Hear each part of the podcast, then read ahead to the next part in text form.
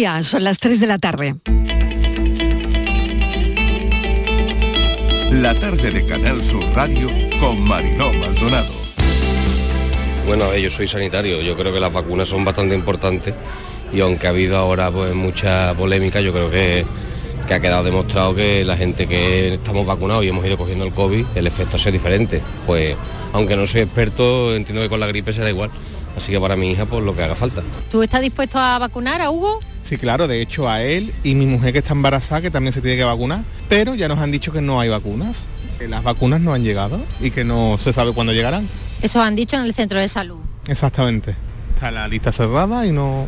Y no se puede tampoco pedir cita porque no hay vacuna. Nada. Ni de la gripe ni del COVID. No me sorprende, la verdad. Habrá que esperar un poco más, ¿no? Parece ser. ¿Qué vamos a hacer? ¿No queda otra? No, no lo sabía. Sí, sí, sí, por supuesto. Si hay que vacunarlo, pues se vacunan, que les van a venir bien. ¿Y tú te quieres vacunar? ¿Te quieres poner una vacuna? Porque tú no te quieres poner malita, ¿verdad? ¿Sí o no? No.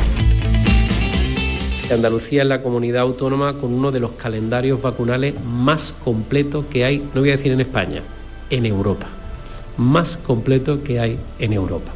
Y eso nos debe, nos debe generar satisfacción, evidentemente, al equipo sanitario y a los gestores sanitarios, porque es un esfuerzo económico que hacemos, pero dice el dicho que más vale prevenir que curar. Pues es un referente importante de diálogo y de eh, eh, capacidad eh, para afrontar el reto de, fortalecer ese papel de diálogo, ese papel de, cooperación con los agentes económicos y sociales y yo creo que va a ser una persona eh, positiva. Al señor Juan Marín solo le deseo éxito en cualquier actividad que, emprenda, personalmente, una persona eh, a la que aprecio y bueno, pues una muestra más de que el Partido Popular ha absorbido por completo a Ciudadanos en todo.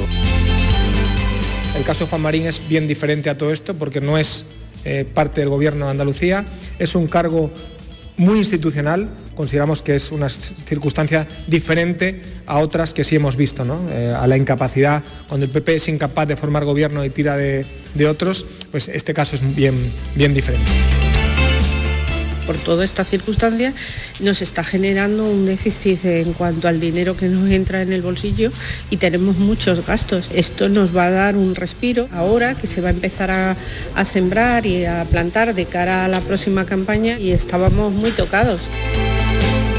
Lleno. ¿Cuánto ha pagado? Ahora me tendrá que hacer descuento. Esto es un coche pequeñito. Lo uso de carretera y eso, uso poco. Entonces gasta menos. Está echando usted gasolina, menos mal, ¿no? Sí, menos mal. ¿Cuánto ha echado usted? 30 euros. Al final esto de tener el diésel que valía menos. Te vuelve loco.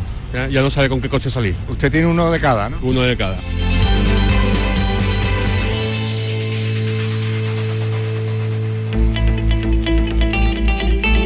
La tarde de Canal Sur Radio con Mariló Maldonado. Acaban de oír los sonidos del día, ¿qué tal como están? En nuestra línea de audios los protagonistas de la actualidad, recogiendo todo lo que nos deja la mañana para destacar algunas historias en este tiempo de actualidad. Abrimos la semana, lunes, lunes en la tarde, las temperaturas siguen altas, el veroño se alarga y si llueve algo será poco y barro. Mañana se acaba la Feria de Jaén, que ha sido un éxito de público este año. En Córdoba, hoy Día de las Flores, menos mal que le ponemos color a la vida porque los precios de la luz y la gasolina al alza. El diésel llega a los 2 euros en el día en que la red andaluza de la lucha contra la pobreza nos presenta un informe triste donde se habla de la pobreza energética de muchas personas y del nuevo perfil de pobreza. Hoy a las 5 hablaremos con una mujer que ha superado todo esto y que por fin tiene un techo. Día de vacunación en Andalucía. Este lunes se ha empezado a vacunar contra la gripe a niños entre 6 meses y 5 años la población general también de entre 65 y 79 años, vacunación de la gripe y cuarta dosis, segunda dosis de recuerdo contra la COVID-19. Además, también se va a inocular ambas vacunas a las personas de entre 5 y 64 años con patologías crónicas, a grandes dependientes y sus cuidadores profesionales y también a embarazadas. Por otro lado, Moreno, como han oído en nuestra línea de audios, el presidente de la Junta recupera a Marín, a Juan Marín, como nuevo presidente del Consejo Económico y Social de Andalucía. Lo han oído en nuestra línea de audios porque es Juan Marín uno de los nombres del día. Hoy el anuncio de la vacuna también del papiloma humano a niños de 12 años. Lo ha hecho el presidente de la Junta. Ya saben que el papiloma humano es la enfermedad de transmisión sexual más común y que evita cáncer de cuello de útero, así como otras enfermedades. Hoy se ha empezado a pagar a los ciudadanos de la PAC. En Andalucía se han presentado más de 200.000 solicitudes. Abrimos una semana intensa también en la política nacional. Mañana cara a cara en el Senado entre Sánchez y Feijó. Bolaños y González Pons siguen negociando la lista del Consejo General del Poder Judicial y preparando también lo de mañana. Las sirenas antiaéreas siguen resonando en Kiev con nuevos bombardeos contra instalaciones energéticas. Las últimas horas han dejado nuevos bombardeos rusos en Kiev y Mykolaiv, incluyendo ataques con drones kamikaze. Se han producido hasta seis explosiones en la capital de Ucrania. El Ministerio de Cultura de Ucrania ha denunciado, fíjense qué película, el asesinato del director de la Orquesta Filarmónica de Gerson, Yuri Kerpatenko, por haberse negado a cooperar con las tropas rusas desplegadas en, en esa región, las anexionadas. ¿no? Los ministros europeos de Cultura han mostrado su rechazo, su condena y su estupor. Por otro lado, continúa el Congreso del Partido Comunista Chino, el Xi Jinping, exhibiendo músculo y ha dicho que Taiwán es China. Los líderes europeos nunca han estado tan pendientes, yo creo, del Consejo Comunista en China, pero todo tiene su importancia por los posibles apoyos a Putin. Día Internacional, como les he anunciado ya, para la erradicación de la pobreza y tenemos informe, y Día también Mundial contra el Dolor, con todo lo que eso significa. Bienvenidos a la tarde.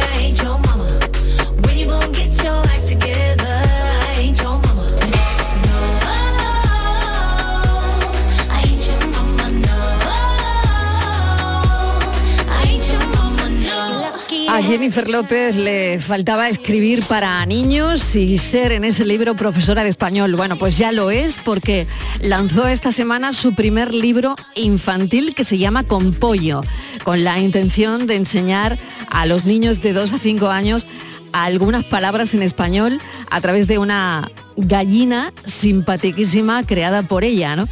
Está muy orgullosa de esa aventura de juego bilingüe e impaciente por conocer más de este personaje que va a ir creciendo y que se llama Pollo.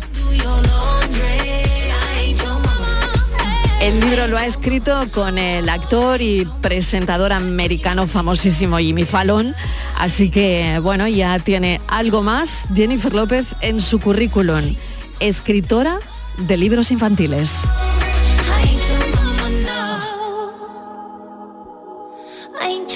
No. We used to be crazy in love. Can we go back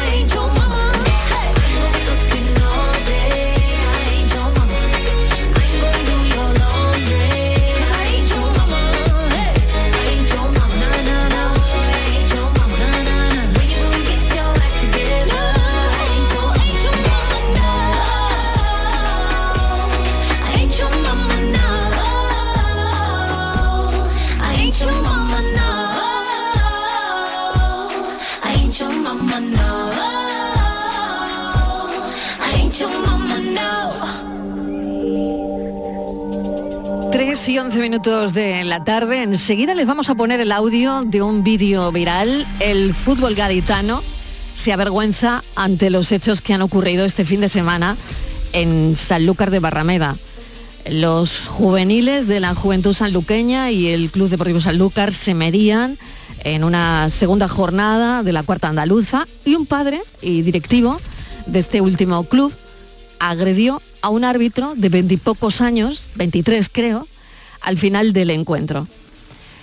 Cada vez más son lamentables estas noticias sobre insultos a colegiados y jugadores, clubes sancionados por grito racista, expulsiones en el terreno de juego por actitudes terribles, pero preocupa especialmente que muchos de estos casos se ven en competiciones en las que intervienen chicos que aún no han cumplido 16 años.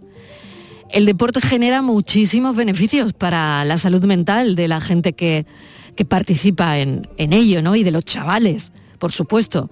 En muchas ocasiones es el escenario perfecto también para desatar una agresividad física, verbal, tanto de los aficionados como a veces de los jugadores, quizás los menos, pero también de los padres que se sientan en la grada. La violencia en el fútbol no es un hecho aislado y sí un patrón común que se ha ido pues llenando, desarrollando, diríamos, con el tiempo, ¿no?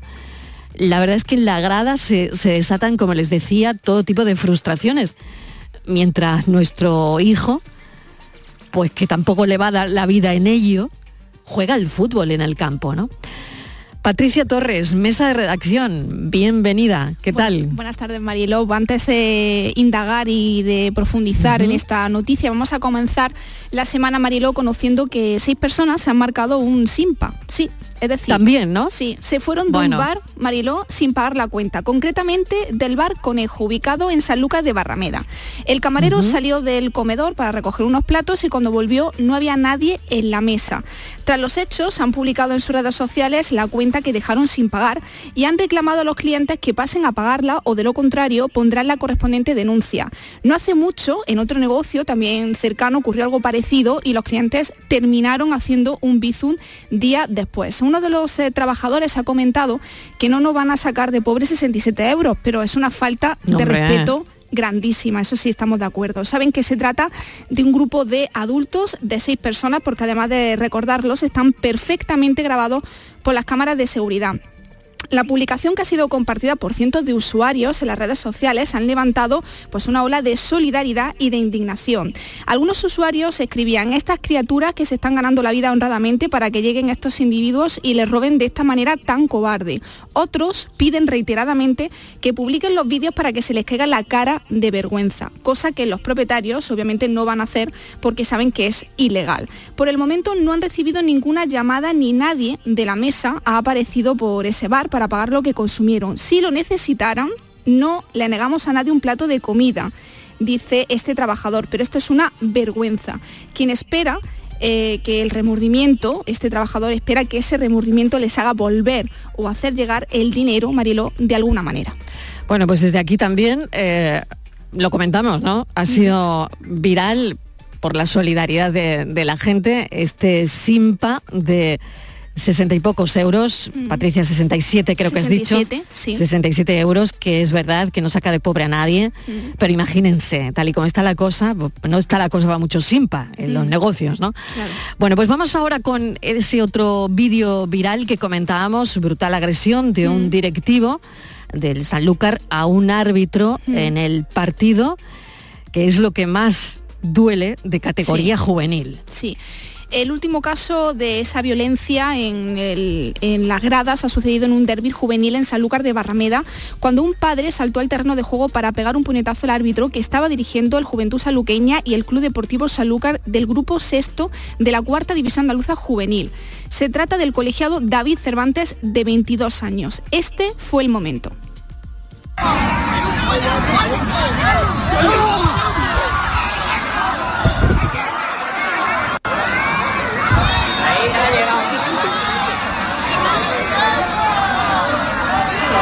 Le metí un guantazo. Yo lo he grabado. ¿Cómo tiene que estar una persona para bajar, darle un guantazo al árbitro, eh, con todo lo que eso significa, con la repercusión que va a tener? Sí. Además es un, creo que era un directivo, ¿no? Del, eh, Sí, del el, club. El agresor es el padre de un jugador y directivo de los visitantes que él salta al terreno de juego y le propina un puñetazo a uno de esos árbitros. Eh, los árbitros se vieron obligados a refugiarse en el vestuario tras la amenaza e insultos que estaban recibiendo. No fue hasta que llegó la policía y la ambulancia cuando pudieron salir del estadio. David Cervantes fue trasladado al Hospital Virgen del Camino y posteriormente puso la denuncia contra su agresor, que es, como hemos dicho, padre de uno de los jugadores del partido. Además, durante ese partido, Marilo, había otro trío arbitral que presenció la agresión y que cuando fueron a socorrer a sus compañeros también recibieron las mismas amenazas y golpes. Los dos partidos, tanto el que se estaba jugando como el posterior, que iban a dirigir estos tres árbitros fueron suspendidos por lo sucedido. El Juventud Sanluqueña ha publicado un comunicado en apoyo al joven árbitro. Ellos han condenado y lamenta la agresión en el día de ayer de ese aficionado visitante al árbitro David Cervantes a la finalización del partido que enfrentó a nuestros juveniles, juveniles dice este comunicado. Los valores del deporte están muy por encima de actitudes como estas, por lo que cualquier tipo de agresión física o verbal, ya sea árbitros, jugadores técnicos o aficionados, en un recinto deportivo están fuera de lugar. Todo nuestro apoyo al colegiado y que esto no vuelva a suceder. Sin árbitros no hay fútbol. El equipo de este programa, Marilo, ha podido saber cómo se encuentra este árbitro. Nos han transmitido que él se sienta eh, muy agradecido por No el quería apoyo- hablar, ¿no, Patri? no, De momento, se- de, de momento, no, se siente muy agradecido por el apoyo recibido, pero que anímicamente no se encuentra bien para poder atendernos. Así que desde aquí, desde este programa, le mandamos un abrazo y que esta brutal agresión no quede impune, Marilo. A mí me preocupa especialmente, como les decía al principio, que muchos de estos casos se den.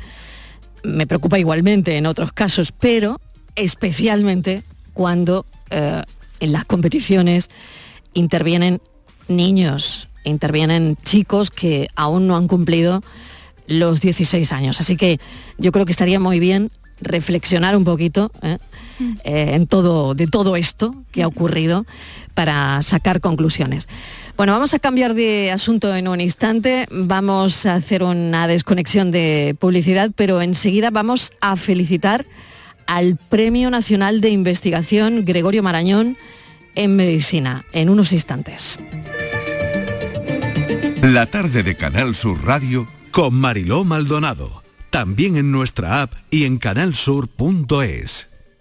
El otoño llegó y vas a decir no a la subida de luz. Ahora ilumina tu hogar noche y día consumiendo tu propia energía y ahorra hasta el 90% en tu factura de luz gracias a nuestras baterías premium. Instalaciones garantizadas 25 años. Pide ya tu estudio gratuito en el 955 44 11 11 o socialenergy.es y aprovecha las subvenciones disponibles. La revolución solar es Social Energy. Si buscas vehículos de ocasión kilómetro cero y seminuevos, esta es tu mejor ocasión. Llega el Salón del Motor de Ocasión de Sevilla del 28 de octubre al 1 de noviembre en Fides. Las principales marcas y modelos en un único espacio. Recuerda, si quieres cambiar de vehículo, del 28 de octubre al 1 de noviembre en Fides, tu mejor ocasión.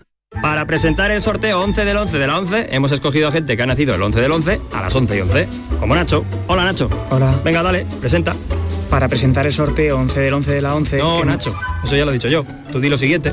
¿Lo de hola? No, eso ya lo has dicho. Ah, ya está a la venta el sorteo 11 del 11 de la 11, con 11 millones de euros y 11 premios de un millón. Este 11 del 11 también puede ser tu día. Eso sí, Nacho. Sí que cuando te pones. A todos los que jugáis a la 11, bien jugado. Juega responsablemente y solo si eres mayor de edad. Cuando el río suena,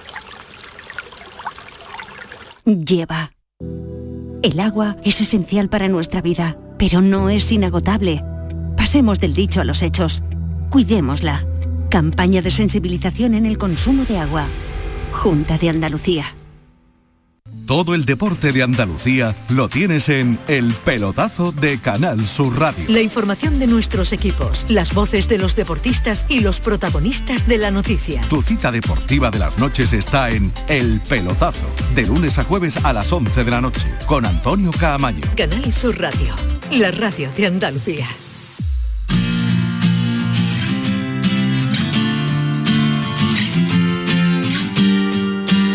La tarde de Canal Sur Radio con Mariló Maldonado.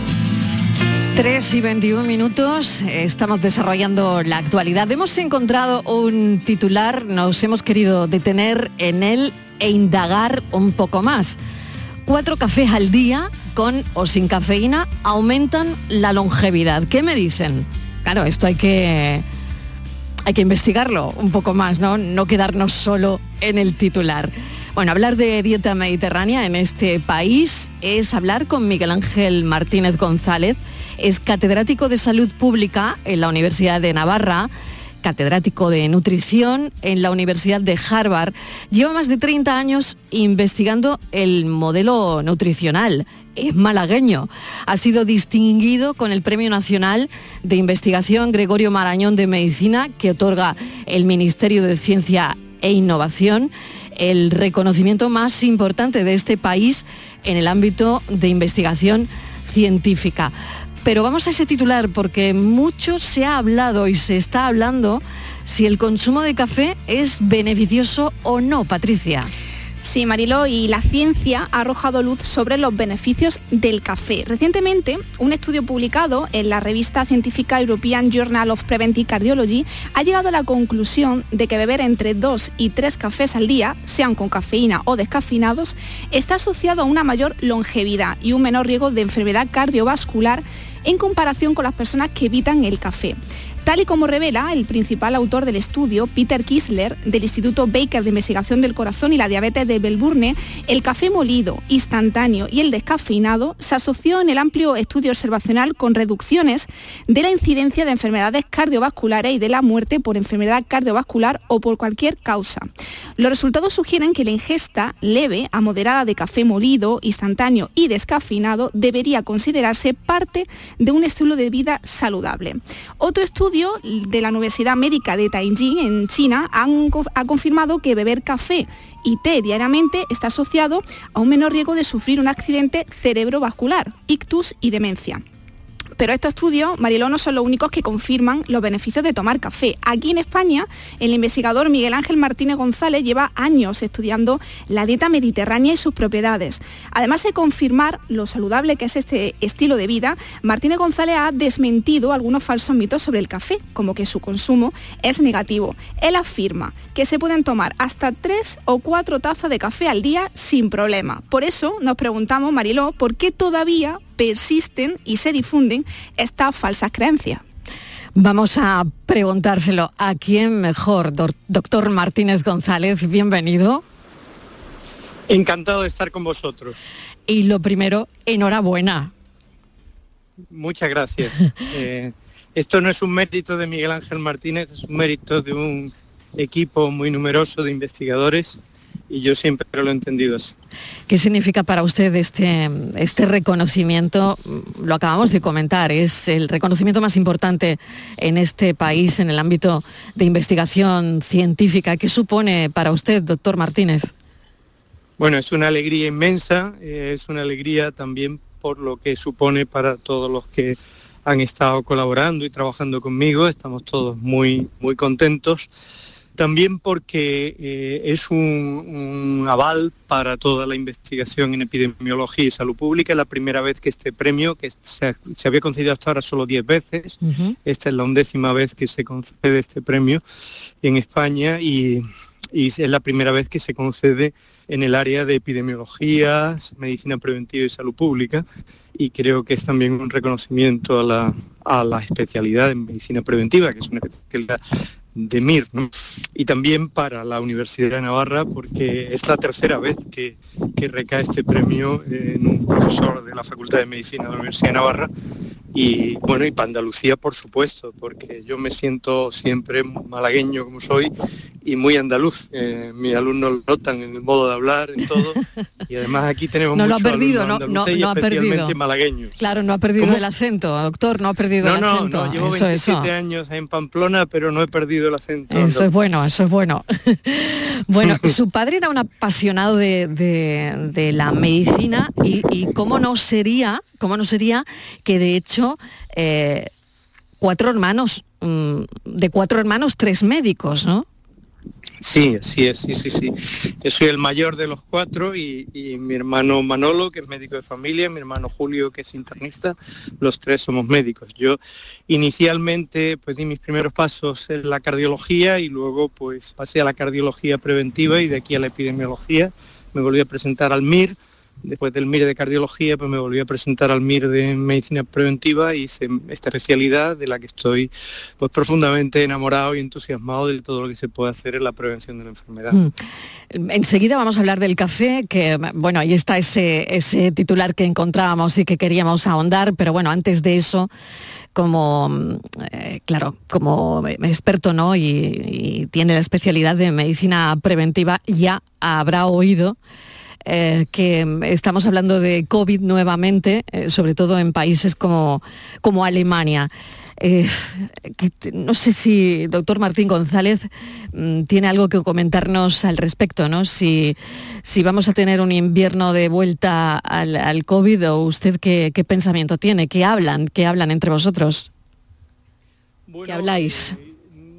No, se puede dar por terminado definitivamente, pero toda la tendencia de los precedentes que ha habido de pandemias infecciosas, de epidemias infecciosas, es que llega un momento en que hay como una adaptación del huésped a su agente, porque claro, si un huésped acaba muy pronto y es mortal para, si un agente es mortal para el huésped, pues claro, no, no pervive, ¿no? Entonces hay una especie de selección natural de que se va seleccionando variantes que son menos letales, pero que pueden ser más contagiosas, que pueden permanecer más tiempo y se ha hablado de una gripalización, es lo que hablamos entre nosotros, o sea que, que el COVID-19, la COVID-19 va a evolucionar probablemente, verosímilmente, nadie puede ser profeta después de todo lo que ha pasado, ¿no?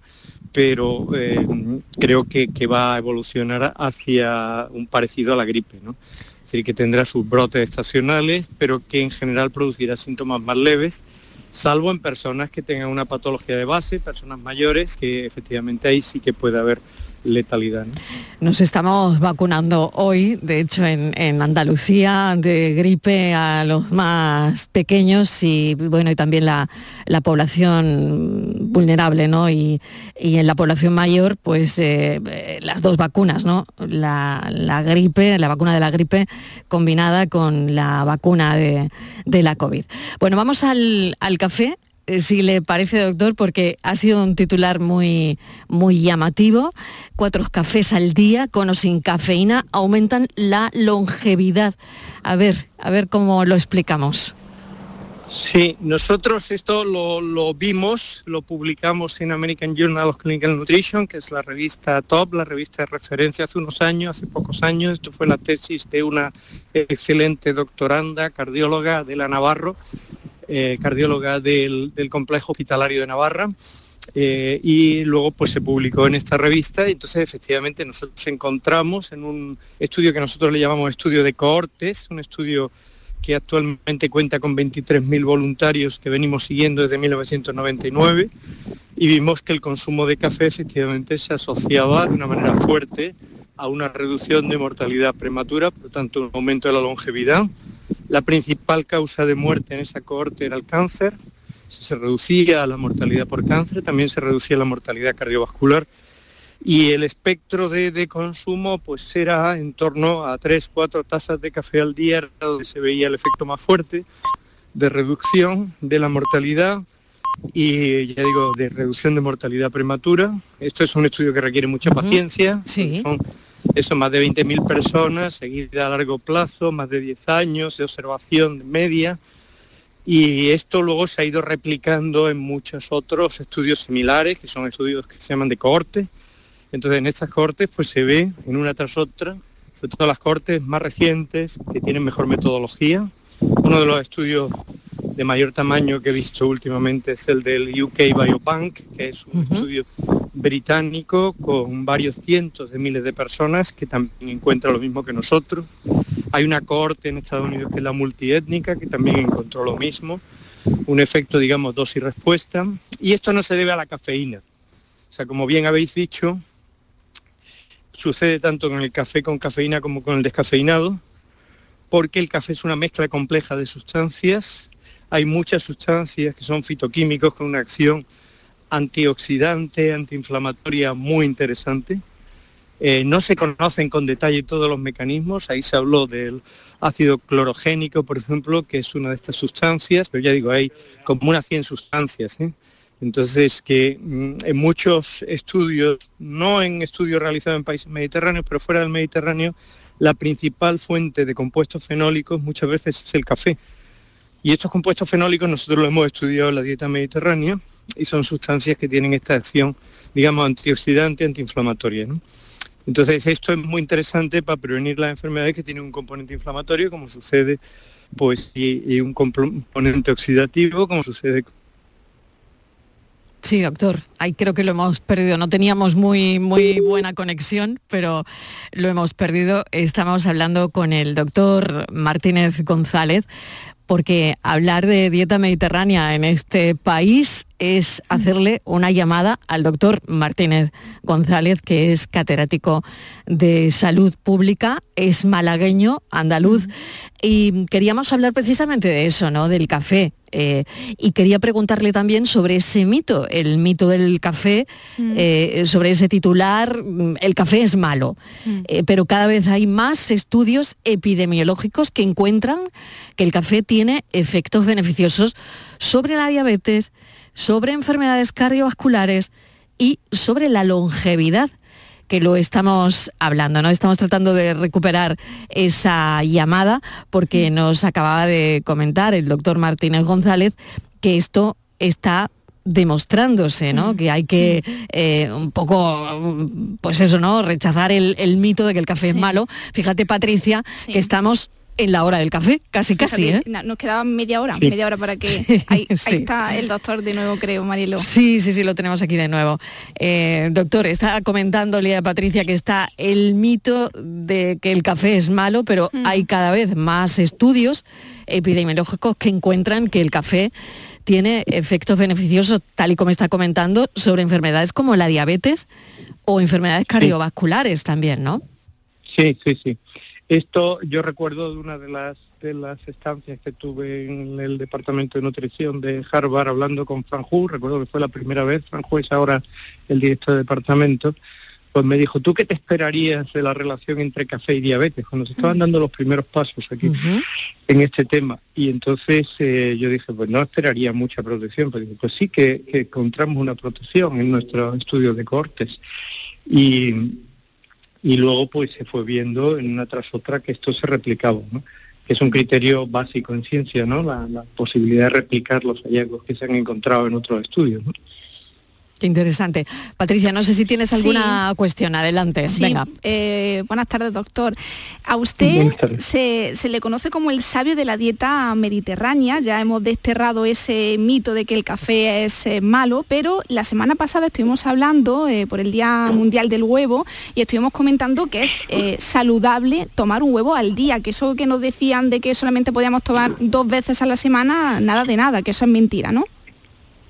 Sí, ahí viene, la- el mito viene de confundir el análisis químico de la yema de huevo, que es donde más colesterol se encuentra, con eh, el efecto que puede tener el consumo de huevos sobre la enfermedad cardiovascular. Sí. Entonces, el consumo de huevos sobre la enfermedad cardiovascular en general no se ha visto un efecto adverso, salvo en algunos estudios de Estados Unidos que lo que sucede es que se toman huevos en el desayuno, pero suelen ser huevos con bacon o suele ser un patrón alimentario insano global. Pero cuando se ha estudiado en otros países que no tienen esta costumbre, no se ha visto ningún efecto adverso del consumo de huevo. Quizá había que, había que ser más prudente en los diabéticos. Yo a los diabéticos les diría que no pasarse de cuatro huevos al día. Pero en el libro que comes, digo medio en broma, medio en serio, échale huevos a tu dieta. Entonces es una frase para que a la gente... Bueno, el huevo es una, es una fuente excelente de proteínas, eh, tiene un gran valor nutricional, son unas proteínas baratas, muy nutritivas, y yo creo que se han demonizado injustamente, precisamente por confundir el análisis químico con el estudio epidemiológico, lo que da la, la, la certeza de cuál es el efecto de un alimento sobre la salud es esto que decía antes, seguir a miles y miles de personas a largo plazo, por lo menos 5.000 personas, por lo menos 10 años, como muy pocos 5 años, y ver qué les pasa a los que consumen más y consumen menos. Cuando se ha hecho esto, nosotros publicamos con el profesor Giuseppe Grosso de la Universidad de Catania un análisis, una revisión sistemática de todo lo que había sobre consumo de huevo y enfermedad cardiovascular. Y encontramos que, que la línea era plana, o sea que no había ningún aumento de riesgo, salvo ya digo, en algunos estudios solo hechos con varones norteamericanos, estudios más bien antiguos. Pero en el resto del mundo, que se han hecho muchos estudios, no se encuentra ningún efecto adverso. ¿Y el mito de la fruta, doctor? ¿Comer fruta después de las comidas es malo, como dicen? No, comer fruta después de las comidas es lo que se ha hecho siempre en la dieta mediterránea, es el postre tradicional habitual y que hay que recomendar. Después de las comidas apetece algo dulce y lo mejor para tomar algo dulce al final de la comida es la fruta. Claro. Nosotros hemos hecho el mayor estudio de intervención nutricional que se ha hecho en Europa, que se llama Previmed, y ahí le recomendábamos tres piezas de fruta al día, una en el desayuno, otra después de comer y otra después de cenar. Esto, esto eh, o si querían cambiarla por otro momento del día, pero en general era esto, y siempre era después de las comidas, y ha sido un estudio que ha dado la vuelta al mundo y que es un estudio que ha demostrado una prevención cardiovascular realmente excepcional. ¿no? Pues qué alegría, doctor. Hoy que eh, tenemos la gasolina por las nubes, que la luz no baja, por lo menos que un médico nos diga que podemos tomar café ¿eh? y que podemos tomar fruta después de comer, ¿no? Qué, qué mínimo, qué mínimo. Eh, le agradecemos enormemente que nos haya atendido. Que comer es un libro del que ya hablamos en este programa, pero seguiremos muy pendientes de todo lo que publica. Por cierto, doctor, usted no habrá americanizado su dieta, ¿no? Ya que también es adjunto en la Universidad de Harvard. Si se va a comer con los americanos, ¿usted qué se pide? No, no, no. Ahí en, en la Universidad de Harvard, en el- la Escuela de Salud Pública en Sí. concreto, el profesor Willett ha hecho una labor fantástica con la cafetería, que es donde yo suelo tener el lunch cuando voy allí a Ah, Boston. bien, bien. Y entonces es una cafetería que es un prototipo de dieta mediterránea excelente. Te preparas tu propia ensalada, puedes hacer ensaladas muy creativas, tiene fruta abundante como postre, tiene aceite de oliva virgen extra, tiene frutos secos y, y hay como muchas opciones muy sanas. Eh, en los ambientes, sobre todo de la costa este y de la costa oeste de Estados Unidos, en los ambientes, digamos, más académicos, más universitarios, esto está cambiando y, y yo creo que gracias, como decía al principio, a ese montón de investigadores españoles con los que he tenido la suerte y el honor de, de colaborar, esto se está imponiendo en Estados Unidos. O sea que en Estados Unidos el paradigma de dieta ideal es la dieta mediterránea y eso se debe a grupos de investigación españoles. Por eso yo estoy tan contento con este premio, porque esto es un premio a toda la investigación en nutrición que se hace en España y que nos hemos juntado en estos estudios Predimed. Pues que lo siga disfrutando. Doctor Martínez González, mil gracias por habernos atendido. Premio Nacional de Investigación Gregorio Marañón de Medicina que otorga el Ministerio de Ciencia e Innovación. Gracias, un saludo y un abrazo. Gracias a vosotros. Vamos con la foto del día. Francis Gómez, ¿qué tal? Hola Marilo, buenas tardes. La foto de hoy nos la trae José Antonio Albornoz, fotógrafo freelance que se dedica a la fotografía de música y músico, pero sobre todo trabaja para varios departamentos de prensa como la Universidad de Granada, administraciones públicas y privadas y diversos festivales de música y teatro, sin dejar de lado algo de fotografía social. Especializado en música clásica y arte escénica, así como en reproducciones de pintura y obras de arte en general y catálogos de exposiciones de arte contemporáneo, su día a día es el fotoperiodismo, así como el documentalismo, faceta que ejerce en sus viajes, sobre todo en la ciudad de Roma, así como en varios proyectos en el ámbito de la salud. Esta es su propuesta de hoy. Buenas tardes, hoy quería enseñar una foto que hice hace unos meses, en agosto, en San Lucas de Barrameda, en las carreras de caballo. Eh, es una imagen un poco distinta, porque todos tenemos la idea o tendemos a tener la idea de hacer la foto de la carrera del caballo corriendo, y esta es la parte de atrás, en la que se mezcla tanto los caballos de, de la Guardia Civil, que vigilan el evento, como los de los propios corredores. Es un contraluz en blanco y negro al atardecer en, la- en las playas de San Lucas, que forma parte de un proyecto que llevo desarrollando durante siete años en, San Lucas y que espero que algún día mm, llegue a algún puerto. Hemos hablado del fútbol juvenil en Sanlúcar, pero también tenemos que hablar de lo bonito, de lo bueno y de lo espectacular que es esta, foco- esta foto de Sanlúcar. Fotoperiodistas que buscan su imagen del día aquí, aquí en Andalucía. La tarde de Canal Sur Radio con Mariló Maldonado. También en nuestra app y en canalsur.es. ¿Planeando salir de escapada o de fin de semana? Recuerda, hay otra Sevilla. Asómate a la provincia y disfruta de un turismo seguro en cada uno de sus espacios naturales, pueblos monumentales y alojamientos. Cambia de vistas. ProDetour Turismo de la Provincia, Diputación de Sevilla.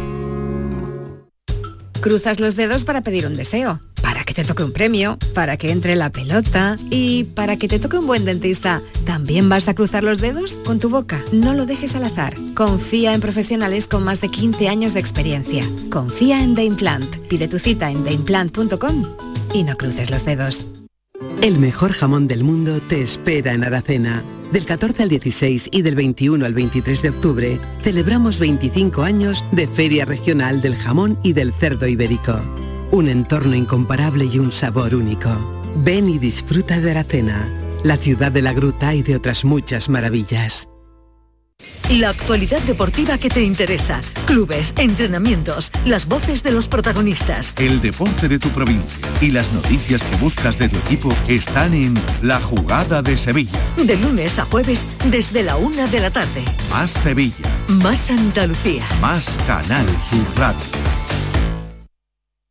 En Canal Sur Radio, por tu salud, responde siempre a tus dudas. Enfermedad pulmonar obstructiva crónica. Este lunes nos acercamos a la situación y a los avances en el tratamiento de la EPOC, como siempre con los mejores especialistas y naturalmente con tus preguntas en directo.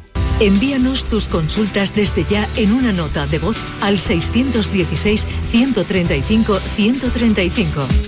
Por tu salud, desde las 6 de la tarde con Enrique Jesús Moreno. Más Andalucía, más Canal Sur Radio. La tarde de Canal Sur Radio con Mariló Maldonado. Estos son nuestros teléfonos 95 1039 105 y 95 1039 16.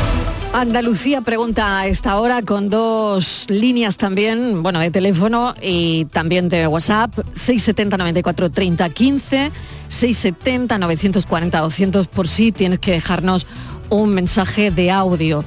Eh, anunciar que hoy está con nosotros José María del Río, abogado experto en derecho de familia, que hablamos a esta hora también de herencias. José María, ¿qué tal? Bienvenido. Hola, buenas tardes, Mariló. Muy bien, Aquí pues estamos. vamos con todo. Ya saben los oyentes que hay cinco abogados a lo largo de la semana en este programa para que podáis consultar todas vuestras dudas, que hoy le toca a José María del Río, Derecho de Familia y Herencias. Lo tenemos así, los lunes Derecho de Familia y Herencia, los martes Consumo y así, ¿no? Los miércoles Comunidades, los jueves Derecho Laboral, eh, Fiscal los viernes, pero hoy, empezando la semana, Derecho de Familia y Herencias. Y tenemos un caso que nos ha llegado a la redacción, Patri, lo sí. ponemos un poquito en pie, venga. Sí, la semana pasada el equipo de este programa recibía la llamada de un oyente que quería explicar su caso a José María del Río, los problemas que está teniendo a la hora de poder ver a su hija por el incumplimiento del régimen de visitas. Y hoy está en este espacio pues para contarnos Mariló su caso. Muy bien, María de Málaga. María, ¿qué tal? Bienvenida. ¿Qué tal? Bueno, Bueno, adelante, tiene al abogado José María del Río escuchándole. Pues somos dos mujeres, madres de una niña de cuatro años, y desde el momento en que puse la demanda, pues empezó en casa con, con insultos delante de mi hija, a decirme que solo era suya, que yo no era nada, que la iba a separar de mí. Eh, estuvimos conviviendo así ocho meses y ella pues ha ido poniendo constantes denuncias falsas para agarrarse el artículo 94 del Código Civil para que no me conceda una custodia compartida. Eh, nos está hablando de una ruptura con su pareja, ¿no? Sí, sí. Sí. Eh, pedí el divorcio y desde, desde 2020, septiembre de 2020, está el divorcio andando, que todavía no se ha celebrado. No saben nada todavía, tú no, sabes nada del, del, divorcio, ¿no? Nada, en, en abril de 2021, pues sufrí una agresión por parte de ella y me fui con mi hija a casa de mis padres y el juicio era en junio, o sea, eran dos meses y le pedí por Burofax y SMS que nos pusiéramos de acuerdo para para compartir el tiempo eh, con nuestra hija mientras el, jueves deliberaba o decidiera en junio. Y en lugar de llegar a un acuerdo, pues me puso otra demanda por sustracción a menores. O sea que, aquí hay amenazas cruzadas y, aparte de eso hay también denuncias cruzadas. No, no, yo no, ella no la ha denunciado. Usted no lo ha denunciado. Yo solo le puse esa de, de abril porque me agredió, ya está. Y, eh, todo el tiempo ella con denuncias absurda de llevarla a la comunión de su prima, de y ahora ya eh, el juicio se iba a celebrar ya en noviembre y ahora ya me ha puesto una por maltrato a mi hija. Y ella por motu propio pues mandó un burofax diciendo que suspendía la, las visitas y cuando voy a recogerla al colegio que según el auto después de donde la tengo que recoger pues no la lleva al colegio. Vale y ahora mismo eh, ¿Qué ha dicho la justicia, María? Pues estoy esperando juicio del 30 de noviembre y del otro no, tengo noticias. Yo sé porque tengo conocimiento por el burofax que ella ha mandado, pero no me ha llegado todavía notificación ninguna. ¿Usted tiene una orden de alejamiento? No. No, vale. Em, José María. Vamos a ver hay varias cosas, hay varias cuestiones. Vamos a ver. La primera, si todavía no se ha celebrado juicio, no hay ni medidas provisionales ni medidas definitivas. Por consiguiente, ahora mismo estamos en una situación de impasse en la que la autoridad judicial todavía no se ha pronunciado. ¿Qué significa? No, perdone, Sí. Eh, sí hay medidas cautelares. ¿Medidas cautelares dictadas en el procedimiento de familia? Sí, el, en junio se celebró el juicio Sí. El fiscal propuso eh, eh, custodia para mí visitas para ella, pero luego el juez dictaminó todo lo contrario. Entonces tiene ella custodia y yo tengo visita. Perfecto. Bien, pues entonces ya existe una resolución judicial. Si no se cumple esa resolución judicial, hay que ejecutarla. Es decir, hay que acudir en vía de demanda de ejecución al juez que dictó esas medidas que le atribuyen a usted un régimen de visitas y por consiguiente exigir el cumplimiento del régimen de relaciones judicialmente fijado. Perdone, eh, María, usted no puede ver a la niña. No, no, no. No, vale. voy al colegio. No vale, vale. Simplemente era aclarar eso. Sí, adelante, José eh, María. ella, ella ha hablado del artículo 94. El artículo 94, que es de septiembre de 2021, es muy limitativo respecto de las personas, cónyuges, progenitores que han tenido procedimientos penales por maltrato, por violencia de género o por violencia frente a los hijos comunes. Entonces, ese artículo establece una suspensión del régimen de visitas y en caso de que exista, incluso se permite la posibilidad de suspender ese régimen de visitas. Ahora bien, ese mismo, ese mismo artículo dice que no obstante ello el juez podrá, es decir, está facultado para adoptar medidas en beneficio de los menores, incluso para fijar unas visitas. En su caso, existen unas visitas. Eh, en su caso, ya el juez se ha pronunciado respecto de la atribución de guardia y custodia. Ya existe uno de los progenitores que tiene la guardia y custodia. Lo único que tiene que usted hacer es, o lo que puede usted hacer, es ejecutar la resolución judicial que acuerda visitas. Irse al mismo juzgado que dictó medidas y decirle que a la vista de los antecedentes y a la vista de las circunstancias que se tienen en cuenta a la hora de determinar ese incumplimiento, esta señora, su pareja, no mantiene el régimen y no cumple el régimen de visitas judicialmente fijado y por consiguiente usted solicita la ejecución de esas medidas. Esa ejecución va a determinar una audiencia y una vista judicial para ver para primero requerir a esta señora para que dé cumplimiento al régimen de visitas. Y en segundo lugar, el juez puede adoptar medidas aún incluso más graves en el supuesto de que exista un incumplimiento grave, reiterado e injustificado de una decisión judicial. No sé si tiene alguna, alguna duda más, María. Sí, está, yo, sí, eso de la ejecución de, eso ya está presentado en el juzgado. Entonces, espera pues, que... entonces espere, María, espere usted a que el juez tome cartas en el asunto y decida sobre esa ejecución que usted ha pedido. José María, yo le quería preguntar un- una duda que tengo, es decir, ¿su expareja le puede mandar un burofax y decirle que se suspende el régimen de visita? Bien, lo puede hacer. Y lo puede hacer porque justifica ese burofax, es decir, esa comunicación oficial y fehaciente, porque existen fundadas dudas de que existe una situación de maltrato.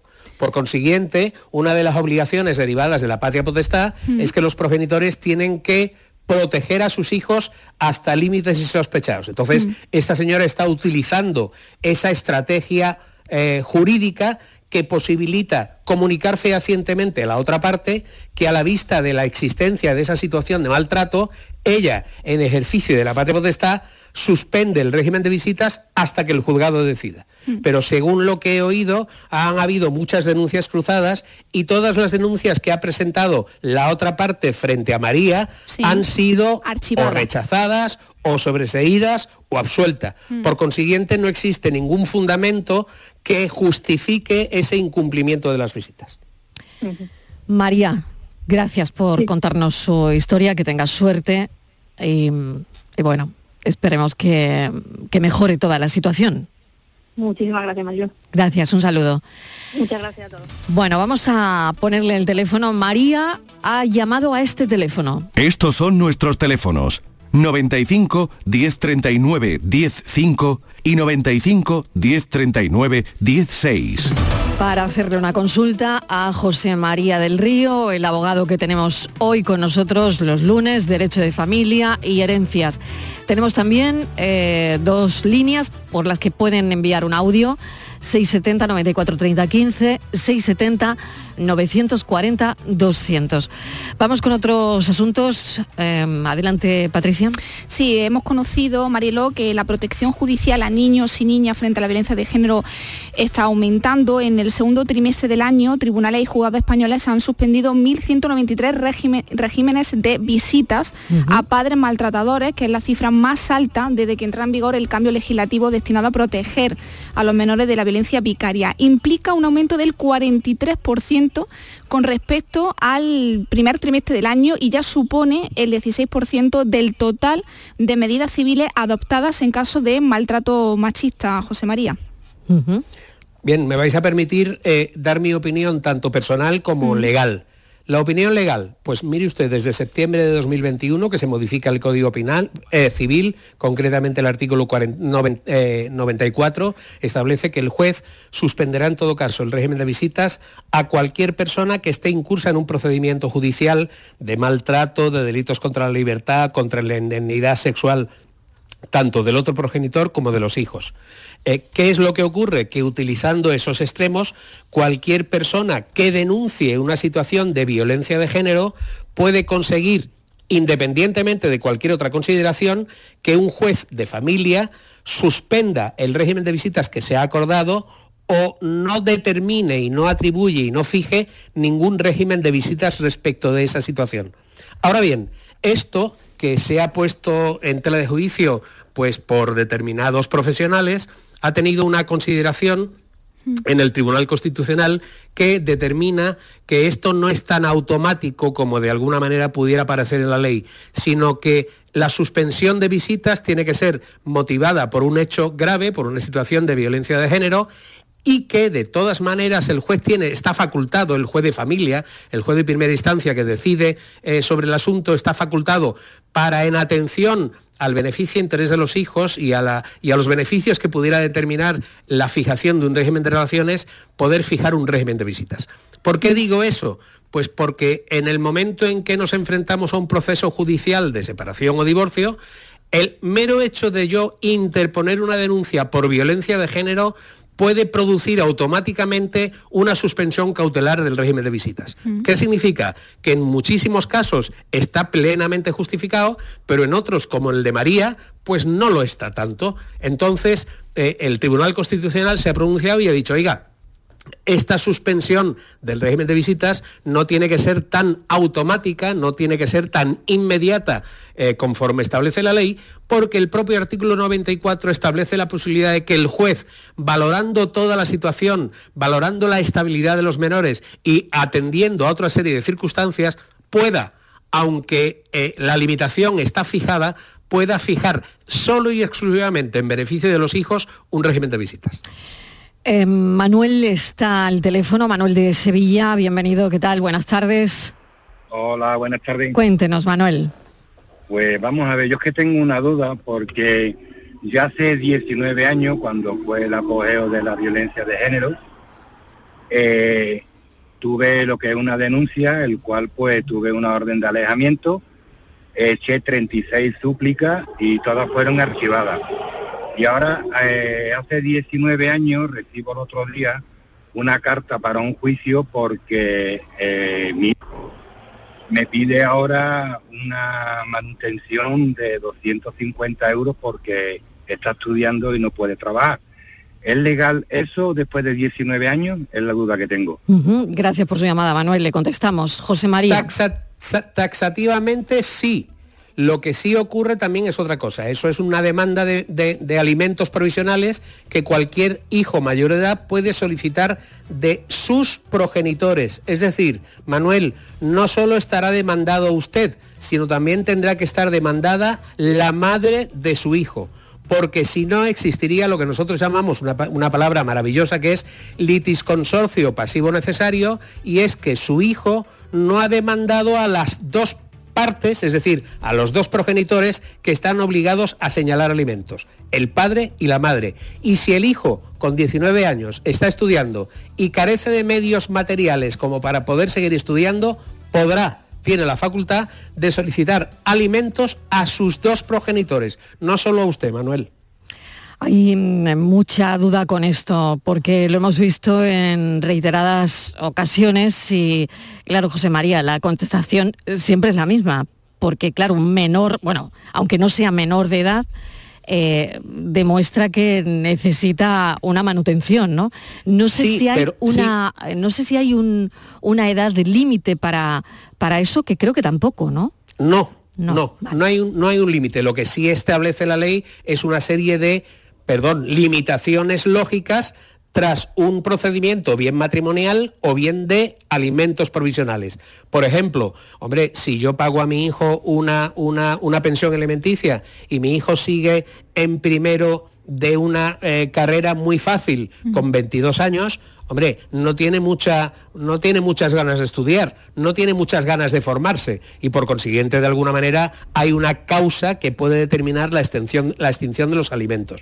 Hay otra que, de alguna manera, mi hijo no solo quiera estudiar grado y un máster, sino después una especialización y el doctorado. No, mire usted, la ley lo que me obliga a mí es a que forme a mi hijo, a que mi hijo se forme a mi costa porque soy su progenitor. Ahora bien, si con 25, 26 años eh, este señor no ha tenido acceso al mercado laboral, pues hombre, la justicia entenderá que la formación tiene un límite y que la obligación alimenticia del padre tiene un límite en lo que es el procedimiento matrimonial. Volvemos a lo que nos preguntaban antes. Si después de la extinción de una pensión alimenticia fijada en un procedimiento matrimonial, el hijo se considera en, la- en el derecho de solicitar una pensión de alimentos, tendrá que presentar un procedimiento distinto al procedimiento especial matrimonial para que un juez ordinario, no el juez de familia, sino un juez de primera instancia, pueda acordar, en su caso, una pensión alimenticia que será abonada por los dos progenitores. A mí me queda claro, Patricia, ¿a ti? Sí, Meridianamente claro, como Con José siempre. María, vamos, todo Como muy- siempre, muy bien porque es todo siempre muy didáctico. José María del Río, el lunes te esperamos de nuevo. Venga, el Con lunes nos- más nos oímos de nuevo. llamadas, con más dudas sobre el derecho de familia y herencias. Así que mil gracias, Patricia Torres. Nada, te ti. escucho de nuevo en el café. Venga, hasta ahora. ¿Vale? Venga, hasta ahora.